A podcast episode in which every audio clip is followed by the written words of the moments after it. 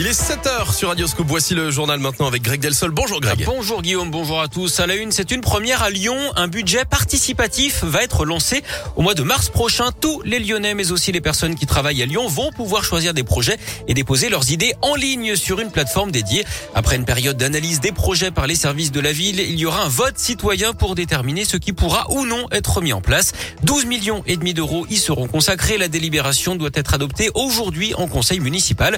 Alors il n'y a pas de thème, hein, ce sera entièrement libre avec tout de même quelques critères à respecter. C'est ce qu'explique Chloé Vidal, adjointe à la démocratie locale à la mairie de Lyon. Que ces idées relèvent de l'intérêt général, que euh, ces projets soient juridiquement, euh, techniquement faisables, qu'ils puissent être réalisés dans un délai de deux ans. Il faudra que ces projets portent sur des compétences municipales. Alors je donne des exemples euh, un peu au hasard, mais ça peut être un haut-vent dans une cour d'école, ça peut être des défibrillateurs dans la rue, ça peut être une aire de jeu inclusive ou encore des Fab Labs dans des bibliothèques, des espaces numériques dans une bibliothèque réaménagée.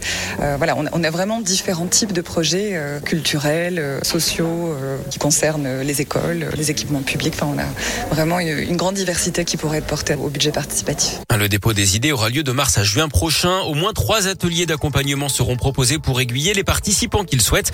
D'autres villes ont expérimenté le budget participatif ces dernières années comme Paris, Rennes, Clermont-Ferrand ou encore Grenoble. Toutes les infos sont à retrouver sur radioscoop.com.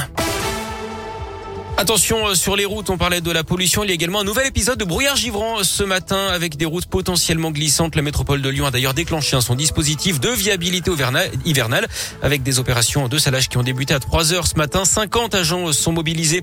Nouvelle grève aujourd'hui, mobilisation interprofessionnelle pour dénoncer le coût de la vie avec également l'augmentation des prix de l'énergie. Les syndicats de l'éducation réclament des effectifs supplémentaires pour faire face aux absences liées au contexte sanitaire. Deux manifs sont prévus chez nous à 11h30 à l'ancienne gare des Brotteaux dans le 6e arrondissement de Lyon et à 17h à Villefranche-sur-Saône, place du Promenoir. On n'en sait plus sur l'accident de ski mortel en Savoie mardi. Le garçon de 20 ans qui s'est tué en faisant du ski de randonnée était étudiant à Lyon. Il était licencié à l'université Lyon 2 où il suivait des études de chimie depuis 4 ans sur le campus de la Doua Villeurbanne. Grosse frayeur hier vers 14h dans la station de Chalmazel dans la Loire. Une fillette de 8 ans a chuté du télésiège alors qu'elle était à plus de 10 mètres de hauteur. On ne connaît pas les raisons de cet accident. La jeune victime se trouvait avec son grand-père. Elle a été transportée par hélicoptère à l'hôpital. Son pronostic vital ne serait pas engagé d'après les pompiers.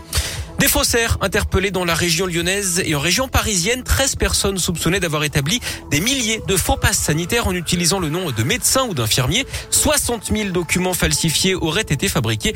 8 personnes ont été interpellées près de Lyon. Tout est parti du signalement d'un infirmier près d'Angers. Il avait établi des milliers de faux passes alors qu'il n'avait jamais vacciné personne. Les enquêteurs se sont aperçus que son compte informatique avait en fait été piraté.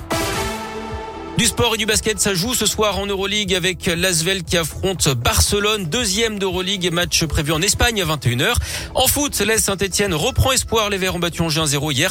Troisième victoire de la saison en seulement pour Saint-Etienne qui reste bon dernier du classement.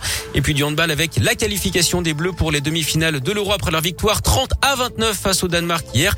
Ils affronteront la Suède demain à 20h30. L'autre demi-finale opposera le Danemark justement à l'Espagne.